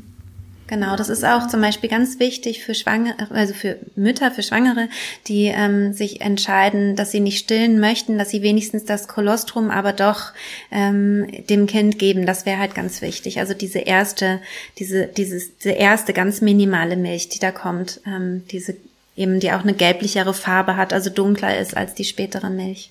Genau, richtig. Also insofern, ähm, Stillen ist ganz wunderbar und ähm, stärkt das Immunsystem vom Kind und macht quasi einen umfassenderen Schutz. Es ist nicht per Definition diese Leihimmunität von den Antikörpern, aber eben gegen Magen-Darm-Erkrankungen wirkt das zum Beispiel wunderbar. Ja, es kommt hier nochmal eine Frage ähm, zur Sechsfachimpfung, ob die ähm, wirklich unverzichtbar ist oder ob man nicht doch vielleicht weniger impfen könnte als diese sechs ähm, Krankheiten. Mhm.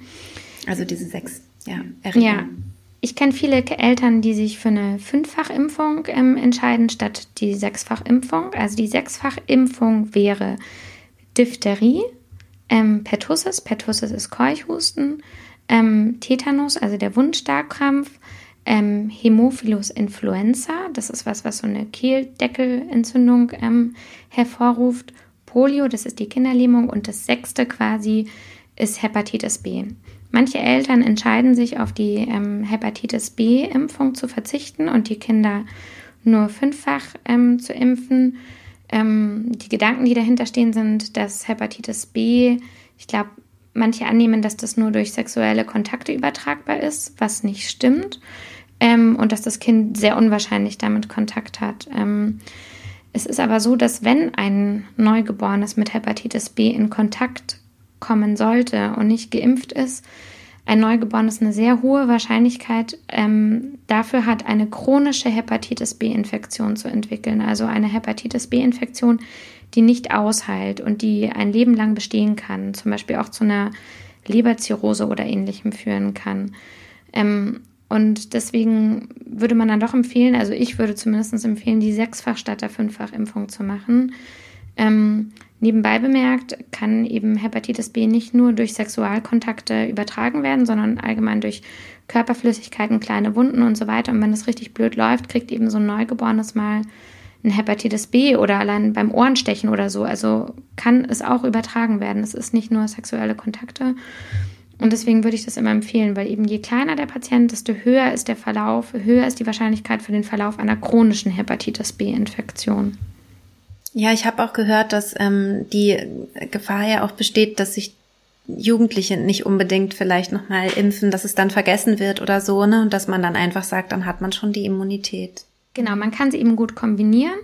Ähm, es ist für das Immunsystem, wie wir das schon angesprochen haben, ähm, kein Problem, auch Hepatitis B noch mit quasi dafür mit die Antikörper aufzubauen. Und es besteht eben, wie du auch sagst, die Erfahrung, dass die Jugendliche sich dann eben nicht mehr impfen lässt oder es in Vergessenheit gerät und ähm, die dann ungeschützt sind. Ja. Ähm, bei mir in der Facebook-Gruppe gab es eine, gab es eine Frage, die ich ganz interessant fand, weil ich, weil ich gar nicht so richtig wusste, worum es eigentlich geht. Und zwar, dass wohl in manchen ähm, Ländern zwei plus eins statt drei plus eins geimpft wird oder irgendwie sowas. Äh, kannst du mir das nochmal genauer erklären, was damit gemeint ist und ob das nicht in Deutschland auch eine Möglichkeit wäre? Ja. Also in Deutschland impfen wir die ähm, Sechsfachimpfung momentan drei plus eins. Ähm, das soll einfach heißen, wir impfen im zweiten, dritten und vierten Monat und dann nochmal im ersten Lebensjahr, grob, wenn keine Krankheiten oder ähnliches dazwischen kommen. In Österreich hat man das umgestellt und man impft jetzt nur noch zwei zu eins, also zwei Impfungen in den ersten Lebensmonaten und dann nochmal eine Auffrischimpfung. Und man hat festgestellt, dass die ähm, Antikörpertiter, also wie gut die Kinder die Antikörper danach bilden, ähnlich gut war. In Deutschland ist das bis jetzt noch nicht umgestellt worden von den Empfehlungen, aber man kann es durchaus mit seinem Kinderarzt besprechen, weil es eben viele Datenhinweise gibt darauf, dass auch eine 2 plus 1 Impfung reichen könnte. Super. Jetzt kommt noch eine Frage, die ich nicht verstehe. Und zwar, gibt es Impfungen ohne MRC5? Okay. Ja, also es gibt Impfungen ohne MRC5. Und zwar, was ist denn MRC5? Das geistert auch wieder immer durchs Internet. Ähm, zusammen mit dem Gerücht, dass Impfungen aus Embryonen gemacht werden. Und das sollte ich vielleicht einmal genauer erklären. Okay. Ähm, wir unterscheiden Lebendimpfstoffe und Totimpfstoffe. Totimpfstoffe sind ähm, abgeschwächte Teile vom Virus und ein bisschen veränderte Teile vom Virus. Lebendimpfstoffe müssen auf Lebendmaterial quasi angezüchtet werden, um zu funktionieren. Ähm, das ist zum Beispiel Masern, Mumps, Rödeln. Ähm, da gibt es verschiedene Varianten, wie ich einen Impfstoff anzüchten kann. Der wird eben, also man braucht gewisse Zellen, tierische Zellen oder auch menschliche Zellen, um die Viren quasi so zu vermehren und so zu verändern, dass, dass wir die spritzen können. Man kann es manchmal machen mit Hühnerei, man kann das aber auch machen mit tierischen Zellen oder eben mit menschlichen Zellen. Und ähm, es gibt ähm, Zellen, die diese Zellreihe betreffen, die du eben genannt hast. Ähm, aus denen wird der Röteln-Virus-Impfstoff angezüchtet. Also aus dieser Zellreihe. Und es stimmt, die sind ursprünglich von einem, von einem Menschen ähm, entnommen worden vor vielen Jahrzehnten. Ähm, und zwar war das ein ähm, abgetriebener Fötus. Der Fötus wurde nicht aus diesem Grund abgetrieben, sondern aus anderen Gründen und wurde von der Mutter, die diesen Fötus hat abtreiben lassen, ähm, der Medizin zur Verfügung gestellt.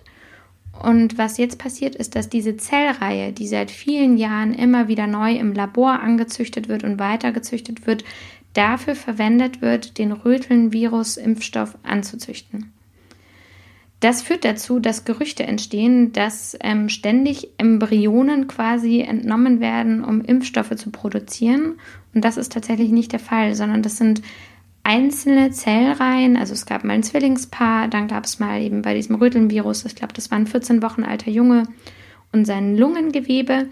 Und man hat eben diesen Föten damals Zellreihen entnommen, aus denen man heutzutage immer noch Impfungen anzüchtet. Es werden aber nicht ständig neue Embryonen dafür verwendet, sondern das sind eben jetzt nur noch Laborzellen, aber die diesen Ursprung haben. Und den Rötelnvirus, den kann man zum Beispiel nicht anders herstellen momentan. Also der wird aus diesen embryonalen Zellen ähm, gewonnen. Okay, okay. Also all, überall da, wo man es auch anders herstellen kann, über Ei oder so, was du eben gesagt hattest, ähm, wird das gemacht, aber da bei Röteln, wo es halt nicht anders geht, macht man es so. Genau. Ähm, ja. Ja. Und das ist eben dieses MRC5 sozusagen. Genau, das ist diese Zellreihe. Es gibt auch noch eine andere, da weiß ich jetzt die Abkürzung nicht. Ähm, genau, und so entsteht übrigens auch das Gerücht, dass ähm, Impfungen Krebs verursacht, weil da sind natürlich ähm, also man züchtet es an und dann reinigt man den Impfstoff von, diesem, von diesen Zellen und es können ganz, ganz kleine Bruchstücke von menschlichem Erbgut in dem Impfstoff sein. Also minimal. Ah, okay. Diese, äh, nur dass ich es kurz verstehe. Ähm, das heißt also, in dem Impfstoff ist eigentlich nicht dieses menschliche Zellgewebe drin, sondern nur da drauf wurde der Impfstoff oder dieser, dieser Stoff gezüchtet und dann wieder getrennt davon. Genau. Und das kriegt man. Ja, so kann man das, glaube ich, ähm, okay also grob vereinfacht kann man das, kann man das, glaube ich, so dem Laien ganz gut beschreiben. Das mhm. wird dann gereinigt und es können natürlich immer noch Spuren von, von, diesen, von diesem DNA oder Erbgut vorhanden sein. Und daraus haben manche Impfkritiker ähm, Gerüchte gemacht, die, glaube ich, auch wieder sehr verunsichernd sind für Eltern. Ähm, da ist quasi menschliche DNA im Impfstoff und das ähm, verursacht Krebs. Und das stimmt nicht, muss ich gleich dazu sagen. Es sind aber, es entsteht, also dieses Gerücht entstand aufgrund dieser Tatsache, dass wir natürlich, wenn wir einen Impfstoff in ähm, menschlichen Zellen anzüchten, können in einzelnen Impfstoffen mini, minimale Reste von menschlicher DNA vorhanden sein. Das ist aber inaktivierte DNA und die ist da auch nur bruchstückhaft vorhanden.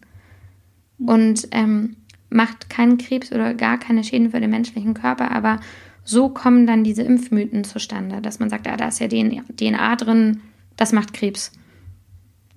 Und das ist, glaube ich, auch wieder total verunsichernd. Oder ähm, ja, oder Impfstoffe werden aus Embryonen gewonnen und da entsteht dann in den Elternbild, wie ich will ja nicht, dass jetzt da irgendwelche Embryonen dauernd gewonnen werden für die Impfstoffanzüchtung und das sind aber dass die seit Jahrzehnten aus einem Embryo oder noch einem Embryo Zellreihen gezüchtet haben, das ist dann wieder die komplexere Aussage, die dann sehr kurz runtergebrochen wird und zu einer Verunsicherung führt.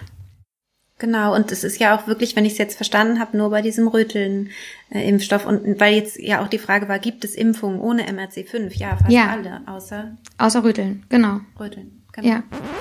Moment, hier haben wir was vergessen. Die MRC5-Zellen werden zur Gewinnung anderer Impfstoffe auch genutzt, und zwar zur Gewinnung der Impfstoffe gegen Tollwut, gegen Hepatitis A und gegen Varizellen, das heißt also gegen Windpocken. Ja. Hier gibt es noch eine sehr interessante Frage zu den Masern. Also was ist eigentlich das Gefährliche an den Masern und warum ähm, sollten wir eben zugunsten der Herdenimmunität ähm, impfen, also Masern impfen? Mhm.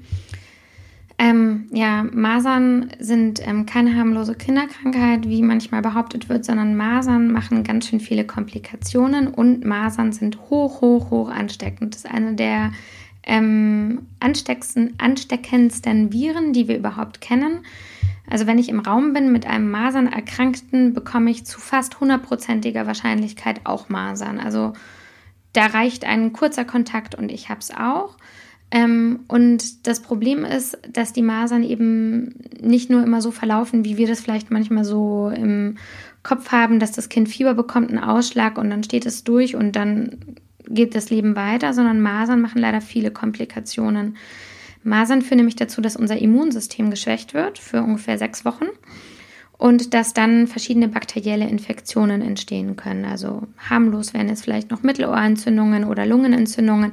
Es können aber auch Entzündungen im Gehirn entstehen, die dann ähm, zu bleibenden Schäden führen. Das ist gar nicht so selten und das hat auch den Grund, äh, das führt dazu, dass ungefähr einer von tausend Masernerkrankten stirbt. Also es ist eine tödliche Erkrankung. Einer von tausend ist wirklich hoch in der Medizin und ähm, unter anderem eben verursacht durch eine Entzündung im Gehirn. Und die Masern haben noch etwas ganz Tückisches. Und zwar ähm, tritt in seltenen Fällen eine sehr ähm, gefürchtete Komplikation auf. Und zwar übersteht das Kind die Maserninfektion ähm, und fünf, sechs, acht Jahre später kommt dann eine Entzündung des Gehirns, ähm, die zu einem kompletten Gehirnfunktionsverlust führt und dann auch zum Tod. Es ist nicht behandelbar und ist eine wirklich sehr gefürchtete Komplikation, vor der man Angst haben sollte. Deswegen, also einmal, weil sie so hoch ansteckend sind und ähm, einmal, weil sie so viele Komplikationen machen, ähm, ist es ganz wichtig, ähm, gegen Masern zu impfen und hier auch nochmal der soziale Aspekt umso wichtiger für all diejenigen, die nicht gegen Masern geimpft werden können, viele gegen Masern zu impfen und das sind vor allem die Babys. Masern ist ein Lebendimpfstoff und den darf man erst frühestens ab dem neunten Lebensmonat impfen. In der Regel impft man so im ersten Lebensjahr. Das heißt, alle, alle, alle Babys in Deutschland bis zum neunten Lebensmonat sind ungeschützt. Wir haben zwar den Nestschutz, den wir besprochen haben, der nimmt aber ungefähr so im sechsten Monat deutlich ab, bei manchen Kindern auch schon früher. Um diese Babys zu schützen, ist es so wichtig, alle Kinder gegen, ähm, ist es so wichtig, möglichst alle Gesunden gegen Masern zu impfen. Das ist leider nicht passiert um diesen Masernimpfstoff ranken sich auch ganz viele Mythen und ähm, ist ganz viel Verunsicherung. Und deswegen ist es jetzt so, dass ich glaube, seit März diesen Jahres jetzt die Impfpflicht gegen Masern in Deutschland beschlossen worden ist. Ob das der, ähm, der Weg dahin ist, ist natürlich fragwürdig und das kann man auch diskutieren, ob eine Impfpflicht so der beste Weg ist. Man hat aber versucht, es anders zu machen. Also es gab diverse Aufklärungskampagnen, man hat versucht, aufzuklären, wie gefährlich das Virus ist, vor allem auch für die kleinen Babys. Und das hat leider nicht dazu geführt, dass ausreichend Kinder in Deutschland geimpft worden sind. Und deswegen hat man jetzt beschlossen, die Impfpflicht durchzuführen. Wie hoch muss nochmal die Rate sein, damit, also die, die Impfrate, damit es einen guten Schutz gibt? 95 Prozent bei Masern und in Deutschland sind ungefähr 90 Prozent momentan geimpft. Okay, ja. Das reicht dann nicht aus, ja. Ja, das reicht nicht aus. Und das ist, also das ist tatsächlich gefährlich. Und das Tückische wiederum ist auch, gerade die kleinen Babys, die ähm, noch keinen Schutz haben, haben oft besonders schwere Verläufe. Und das ist einfach okay. aus dem sozialen Gedanken, diese kleinen Babys zum Beispiel zu schützen oder natürlich auch ähm, Kinder mit Immunschwächen und so weiter, dass eben ein Großteil der Kinder geimpft wird. Und weil es auch so ansteckend ist, wenn ein Kind in der Kita Masern hat, haben es alle, es sei denn, sie sind geimpft. Ja. Ja. Hier kommt jetzt noch eine Frage, die sehr umfassend ist, ähm, weil sie sich auf alle Krankheiten äh, bezieht, die, die irgendwie geimpft werden können. Ich weiß nicht, ob das gerade so ein bisschen den Rahmen sprengt. Ne? Wir haben jetzt schon über Keuchhusten gesprochen, wir haben über Masern gesprochen, über Rotaviren gesprochen. Ähm, Magst du vielleicht trotzdem noch, noch ein paar nennen? Weil hier ist auch so die Frage, welche Krankheiten sind tödlich oder inwieweit ist man nach der Krankheit geschädigt? Vielleicht gibt es da noch ein paar, wo du sagst, das wäre vielleicht noch wichtig zu erwähnen. Mhm, ja, klar. Ähm, genau, also wir impfen gegen verschiedene Krankheiten und ähm, ein Hauptgrund, weswegen die STIKO die, die Impfungen empfiehlt, ist, dass diese meisten Krankheiten tatsächlich relativ viele Komplikationen machen können. Ähm, in der Sechsfachimpfung ist zum Beispiel der Impfstoff gegen Diphtherie, das ist der sogenannte Würgeengel. Das erleben wir heute in Deutschland, Gott sei Dank, ähm, fast gar nicht mehr, aber der kann zum Erstickungstod führen. Also das ist ein Grund, warum wir deswegen impfen und warum wir das Gott sei Dank gar nicht mehr ähm, in Deutschland haben. Über Keuchhusten haben wir gesprochen. Dann impfen wir gegen Tetanus. Das ist der ähm, Wundstarkrampf. Auch der führt unbehandelbar zu einer Atemlähmung und zum Tod. Ähm, das ist tatsächlich dann der Wunschstarkrampf, eine Impfung. Da geht es nicht um Herdenimmunität. Tetanus kann man sich ähm, überall holen, sondern da geht es tatsächlich nur um den Einzelschutz. Also da stecken wir uns Menschen nicht gegenseitig mit an. Dann impfen wir gegen Hämophilus influenza. Das hat jetzt nichts mit der Influenza zu tun, also der Grippe, sondern das heißt nur ähnlich, es ist ein Bakterium. und das setzt sich auf den Kehldeckel der Kinder und ähm, sorgt dafür, dass dieser anschwillt. Und ähm, das ist auch was, wovor ich als Kinderärztin, das gibt es noch, super selten, aber da habe ich richtig Angst vor, weil die Kinder kommen quasi mit einer Wahnsinnsatemnot ähm, zu uns und sind kaum zu intubieren, weil der Kehldeckel so angeschwollen ist. Es ist eine höchst brisante Situation, ähm, vor der man die Kinder auch schützen möchte. Intubieren bedeutet beatmen, ne? Genau, also dass man quasi einen Tubus in, also einen Tubus in die ähm, in die Luftröhre genau, so, steckt. So ein Schläuchlein. So ein ne? Schläuchlein, genau. Genau, das ich funktioniert nicht mehr. Ja, genau. genau. Und das funktioniert da schlecht. Und deswegen ist es auch was, was total gefürchtet ist, weil wenn ein Kind sowas bekommt, dann ähm, ist es nicht immer zu retten. Ähm, deswegen impfen wir dagegen. Ähm, Polio ähm, ist die Kinderlähmung, ähm, macht Lähmungen, macht aber auch Lähmungen der Atemmuskulatur wieder. Und ähm, das ist was, was man früher noch kannte. Da waren Kinder Wochen und Monate lang beatmet an so Maschinen zu Hause oder hatten eben auch Lähmungen ihr Leben lang. Also deswegen mhm. impfen wir deswegen äh, dagegen. Masern haben wir gerade besprochen. Mumps ist eine Entzündung von der Ohrspeicheldrüse, die aber auch wieder verschiedene Nebenwirk äh, verschiedene Komplikationen mit sich trägt. Also zum Beispiel kann Mumps ähm, zu einer Entzündung der Hoden bei Männern führen und dazu einer Unfruchtbarkeit ähm, führen, ähm, kann aber auch wieder verschiedene anderen, andere ähm, Entzündungen im Körper machen, die zu bleibenden Schäden führen kann. Röteln. auch die Mädchen, jetzt bei, bei Mums, auch die Mädchen als Herdenschutz für die Jungs. Genauso wie Röteln andersrum, ne? Da kommst du jetzt zu. Genau. Genau, aber auch die Mädchen können bei Mums andere Komplikationen haben. Also Mums kann zum Beispiel auch eine Hirnhautentzündung machen, auch bei Mädchen. Also es sind nicht nur die Jungs betroffen, mhm. ähm, ja, aber wir wollen auch die Jungs natürlich schützen, dass die ähm, keine Hodenentzündung bekommen. Röteln ähm, sind hoch ansteckend. Die meisten Kinder kommen mit Röteln relativ gut zurecht, muss man sagen. Aber auch Röteln machen ähm, Komplikationen, also von Bronchitiden bis Mittelohrentzündungen. Es kann aber auch Herz und Gehirn betroffen sein. Aber vor allem machen Röteln Komplikationen in der Schwangerschaft. Genau, ähm, für den genau. Mhm. Windpocken haben wir vorhin das Neurodermitis-Thema schon mal angesprochen, ähm, sind nicht immer nur so ein harmloser juckender Ausschlag, sondern können eben auch zu so bakteriellen Superinfektionen auf der Haut führen und Windpocken machen Entzündung des Kleinhirns. Ähm, was dann auch wieder leider jede, jegliche Entzündung des Gehirns zu bleibenden Schäden und Behinderungen führen kann. Also deswegen impfen wir gegen ähm, Windpocken. Meningokokken ähm, sind so fiese Bakterien, die gerne aufs Gehirn gehen, ähm, da Hirnhautentzündungen machen und da zu drastischen Verläufen führen. Also da geht die Entzündung so schnell, dass wir manchmal mit einem Kind, was mit Meningokokken zu uns in die Notaufnahme kommt, kaum hinterherkommen und die Kinder auch leider daran versterben.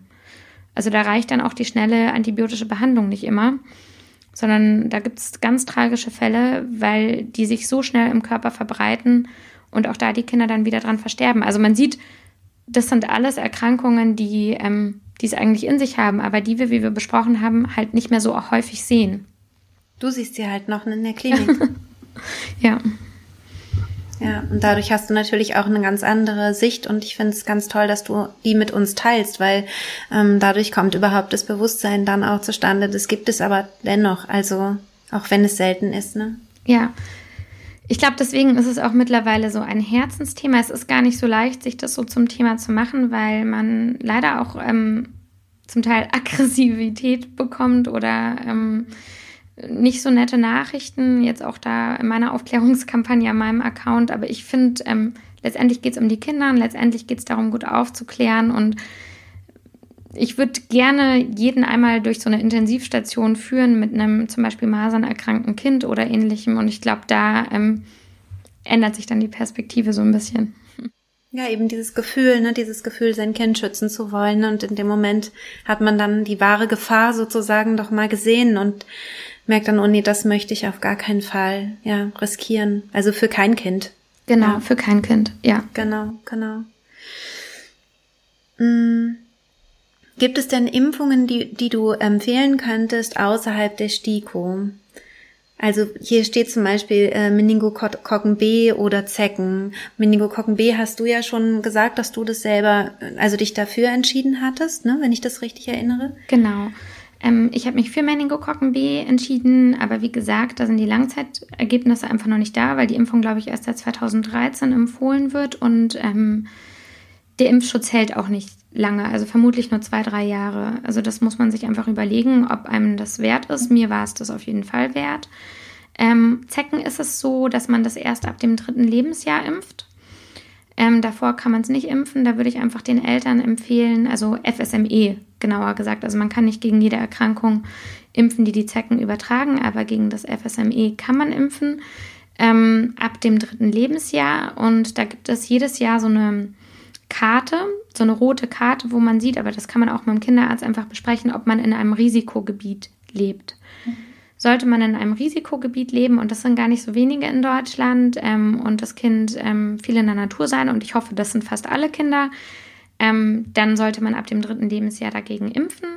Ähm, genau, und bis dahin empfehle ich den Eltern tatsächlich jeden Abend ähm, das Kind einmal auszuziehen und zu gucken, dass es keine Zecke Genau, die sind ja gerne in so in so Hautfalten ja. irgendwo versteckt, genau. Aber und im Kopf und so, also das ist fies, ja. Jucken die ja auch, genau. Ja.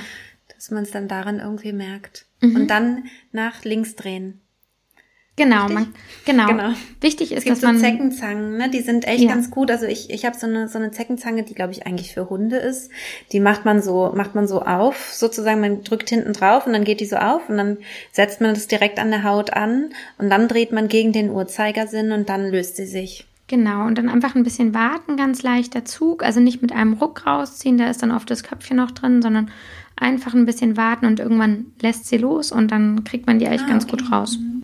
Okay, Nicola, vielen, vielen Dank für deine, für die Beantwortung der Fragen. Ähm, ich finde, äh, also ich finde, es ist total gut gelungen, da irgendwie einen, einen guten Einblick zu bekommen. Also einen wirklich äh, fundierten und dass eben auch bestimmte Ängste auch, glaube ich, vielen Frauen oder vielen Eltern jetzt auch genommen werden konnten. Und ähm, magst du noch mal so zum Abschluss etwas dazu sagen? Vielleicht gibt's noch was, was dir da auf der auf dem Herzen ist oder so. Über ja. die Fragen hinaus sozusagen. ähm, ja, erstmal vielen Dank für deine Zeit, Christian. Und ich bin auch ganz froh, dass du dir das auch jetzt zum Thema gemacht hast, weil ich weiß, dass du ganz viele Mütter und Väter vielleicht auch damit erreichen kannst. Es ist ein Thema, ähm, was komplex ist und ähm, was mühsam ist, glaube ich, auch als Eltern. Also man recherchiert und trifft auf ganz viele Meinungen und ähm, ich würde mir einfach wünschen, dass sich die Mamas, die Sorgen haben, versuchen mit diesen Sorgen zu ihren Kinderärzten zu gehen und die zu besprechen oder sich selber zu informieren, aber dann auf den richtigen Websites. Also das Internet ist natürlich Fluch und Segen zugleich, aber beim Impfen ist es leider auch ein bisschen Fluch, weil viele Websites ganz verwirrende Informationen bieten und die Eltern so verunsichern. Also auf die richtigen oder Seiten. Bücher. Genau, oder auch Bücher, ja. Mhm. Ähm, also sich versuchen, ähm, richtig zu informieren und Verunsicherungen mit dem Kinderarzt zu besprechen, um dann eine gute Entscheidung zu treffen. Und ich hoffe, dass wir mit dieser Folge ein bisschen ähm, Licht in dieses ganze Wirrwarr bringen konnten, dass wir ein bisschen beleuchten konnten, ähm, was Nebenwirkungen sind ähm, und aber auch was Gefahren sind, um die man sich tatsächlich nicht so viel Sorgen machen ähm, sollte. Und ich hoffe, dass ähm, ja danach eine sachliche Diskussion folgt und dass wir, ähm, dass ich da noch Fragen beantworten kann. Ja, das ist toll, dass du das auch nochmal sagst und, und dich da zur Verfügung stellst. Also falls da nochmal Fragen kommen. Ich werde natürlich auch in den äh, Show Notes oder ähm, in der Infobox verlinken, auch die Seiten, wo man sich nochmal informieren kann. Ich werde natürlich auch deinen Kontakt verlinken, auch deinen Blog verlinken, den ich ganz großartig finde und auch deine Instagram-Seite, die ich auch ganz großartig finde. Und ich glaube, man kann dich auch über Instagram einfach direkt anschreiben, wenn man noch eine Frage hat, oder? Oder wird dir das zu viel? Nee, das wird mir tatsächlich nicht nicht so viel, weil ähm, es ist für mich ein wichtiges Thema und ich habe ja auch in den letzten Wochen da immer wieder drüber berichtet und habe ganz viele Fragen bekommen und ich versuche die tatsächlich alle zu beantworten. Vielleicht nicht immer sofort, aber ihr kriegt auf jeden Fall eine Antwort und ähm, dürft mir gerne schreiben. Super. Und ich werde natürlich auch auf Instagram zu dieser Folge wieder einen Post machen und auch darunter könnt ihr gerne eure Fragen stellen. Und äh, Nicola und ich, wir sind da ja auch, also ich werde das natürlich dann alles auch verlinken und dann ähm, wird sie da auch noch drauf schauen und, ähm, und eben da auch beantworten sehr gerne. Also ich selber kann das nicht gut beantworten, aber Nicola kann das gut beantworten. Ja. Ja, vielen gut. Dank für deine Zeit, Christine. Vielen Dank für deine Zeit. Ich bin so, so froh, dass ich dich in deiner äh, Schwangerschaft äh, kennenlernen durfte, dass du dich bei mir gemeldet hast, weil ähm, ich auch das letzte Interview mit dir schon so toll fand. Auch das werde ich natürlich verlinken. Und auch das jetzt, das haben wir uns ja wirklich vorgenommen für die Zeit, wenn dein Baby da ist und auch schon ein bisschen älter ist, dass wir nochmal wirklich ausführlich uns Zeit nehmen für das Impfthema. Und es ist natürlich jetzt eine längere Folge geworden. Normalerweise sind meine Folgen immer nur eine halbe Stunde lang. Jetzt haben wir dreimal so lang Zeit gebraucht. Aber ich glaube, glaube, das ist für dieses Thema einfach auch unter anderthalb Stunden nicht machbar, wenn man wirklich so in die Tiefe gehen möchte. Ja, genau, es also, ist komplex, es braucht einfach die Zeit, ja. Ja, ich danke dir sehr, dass du dir die Zeit genommen hast und ähm, mach's gut. Ja, das war's äh, mit diesem Interview mit Dr. Nicola Klün. Ich bin sehr, sehr froh, dass sie sich bereit erklärt hat, hier über dieses heikle Thema zu sprechen. Ich weiß, dass ihr das in ihrem äh, Podcast auch ganz wichtig ist und in ihrem Blog. Und wenn du Lust hast, dann folge ihr da auch sehr, sehr gerne und lies gerne ihre Artikel. Ähm, ich weiß, dass sie auch zu anderen Themen sehr, sehr schön und gut und positiv und wie ich finde sehr sympathisch informiert. Ihr Blog heißt ja auch Kinderleib und Seele. Ihr ist eben sehr, sehr wichtig, dass wir nicht nur auf den Körper schauen, sondern auch auf die Seele des Kindes, was ich wirklich sehr, sehr gut finde und wichtig. Und ich freue mich natürlich sehr, wenn du dich da auch wiederfindest und da eine kompetente Ärztin an deiner Seite hast, sozusagen. Auch wenn es nur ja über, über die sozialen Medien ist. Aber immerhin, du hast ja die Möglichkeit, ihr auch über Instagram eine Frage zu stellen, eine Nachricht zu schicken und bekommst dann eben auch eine Antwort von ihr, auch wenn es vielleicht manchmal ein bisschen dauert, weil sie auch noch ein kleines Kind hat.